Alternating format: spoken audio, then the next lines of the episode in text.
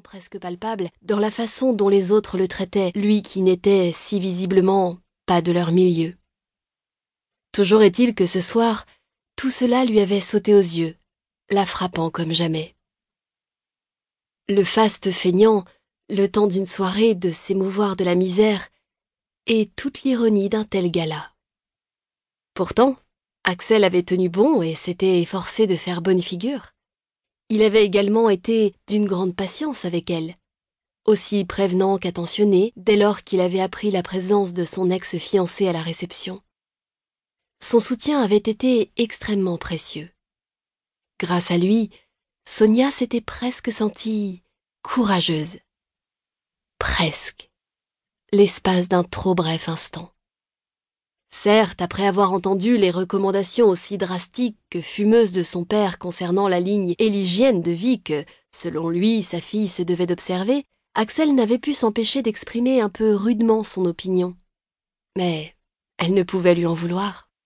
Au contraire, pour une fois, quelqu'un avait pris sa défense. Quelqu'un s'était opposé à Edgar, lui avait tenu tête en affirmant, et ce devant témoins, qu'elle avait le droit d'être elle-même et non ce modèle absurde et irréel auquel son père désirait tant qu'elle se conforme.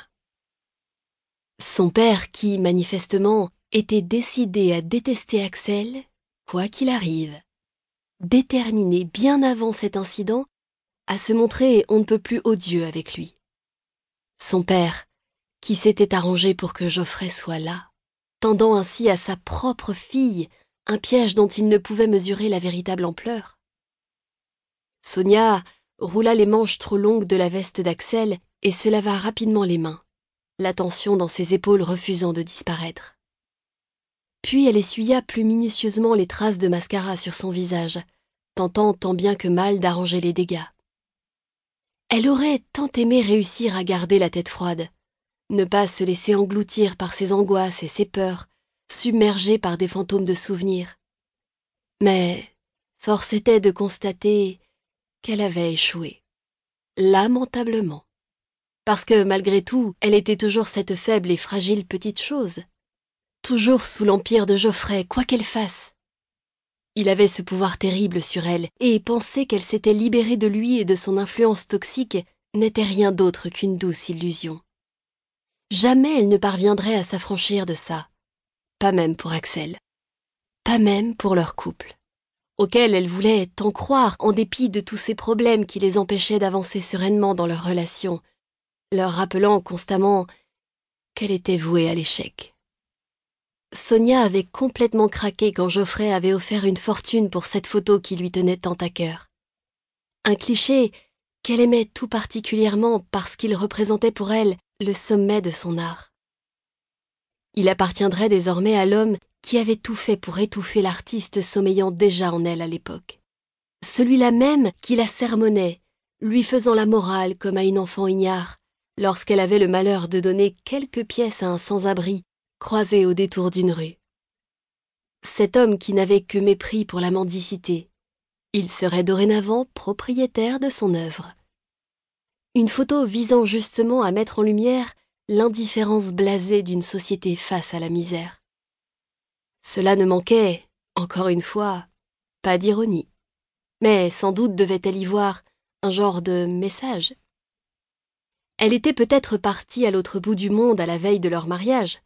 Cependant, ni la distance, ni les années ne sauraient venir à bout de son emprise, cette forme étrange et subtile de domination qu'il exerçait sur elle, laquelle s'étendait au-delà de l'entendement jusqu'à son propre père, que Geoffrey avait finalement réussi à retourner contre elle.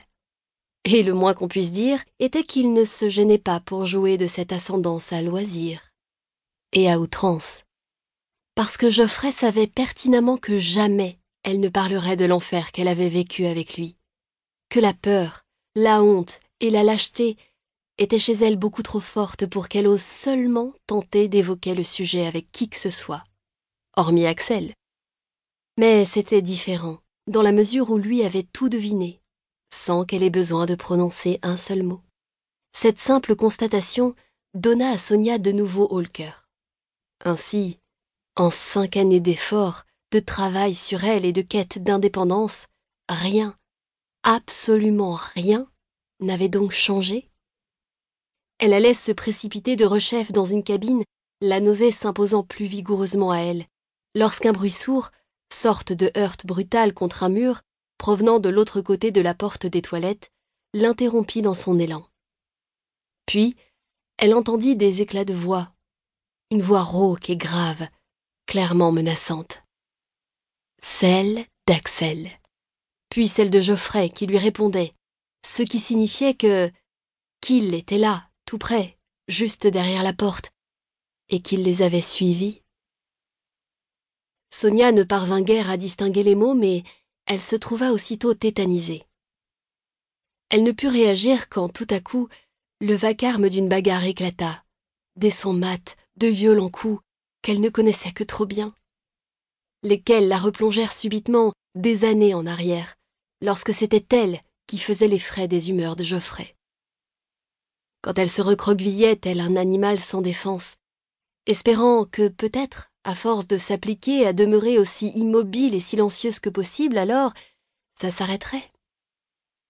Quand elle se ratatinait, s'écrasait, s'imaginant pouvoir un jour être absorbée par le sol, et disparaître, tout simplement. Ne laisser derrière elle qu'une coquille vide, en forme d'elle-même, mais sans plus aucune âme. Ce qui avait bel et bien fini par arriver. Sonia lutta pour avaler une bouffée d'air, la poitrine soudain atrocement comprimée. Mais l'oxygène se refusait à elle. Mon Dieu, Axel avait besoin de son aide. Il fallait absolument qu'elle trouve le moyen de vaincre sa paralysie et sorte de ces maudites toilettes. Axel avait beau être légèrement plus grand, il était également très mince, contrairement à Geoffrey, qui entretenait quotidiennement sa musculature. S'ils en étaient réellement venus aux mains, ainsi que le raffut derrière la porte le laissait penser, ce dernier ne ferait qu'une bouchée de son compagnon. Sonia savait à quel point Geoffrey pouvait être fort, à quelle vitesse il pouvait perdre le contrôle de ses gestes également, combien il était capable de se montrer cruel parfois. Et elle savait aussi que, face à un homme, un adversaire qui plus est avec un tant soit peu de répondants, il ne retiendrait pas ses coups. Loin de là. L'idée de retrouver Axel en miettes, mise en pièces par son ex-fiancé, fut insupportable. Sonia fit le vide en elle, et parvint enfin à inspirer de nouveau. Puis elle tira le bâton qui la séparait des deux hommes. Ce qu'elle vit alors la laissa sans voix, totalement abasourdie. Comme elle l'avait deviné, Geoffrey et Axel étaient effectivement en train de se battre, enfin plus ou moins, parce qu'Axel n'était pas exactement en train de se faire démolir par Geoffrey, ainsi qu'elle l'avait de prime abord imaginé. C'était même tout l'inverse en réalité. Axel maintenait d'une main Geoffrey contre le mur et le frappait de l'autre, le cognant de son poing maculé de sang sans relâche avec une extrême dureté. Une violence, une rapidité et une sauvagerie qui estomacèrent Sonia, n'offrant à Geoffrey, dont la figure était déjà tuméfiée et égratignée, aucune possibilité de répliquer. Axel ne ressemblait tout bonnement plus à l'homme qu'elle connaissait. La fureur l'avait transfiguré.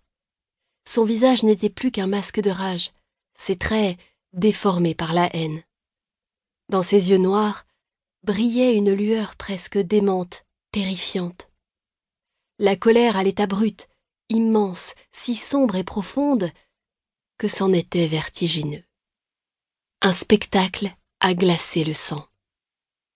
Le compagnon attentionné qui lui avait proposé de l'accompagner aux toilettes pour lui tenir les cheveux un peu plus tôt avait disparu, laissant place à une brute sans pitié, laquelle s'acharnait sur sa victime, implacable, l'abreuvant d'une pluie effarante de coups redoutables, tandis que celle-ci n'avait qu'à peine le loisir de reprendre son souffle.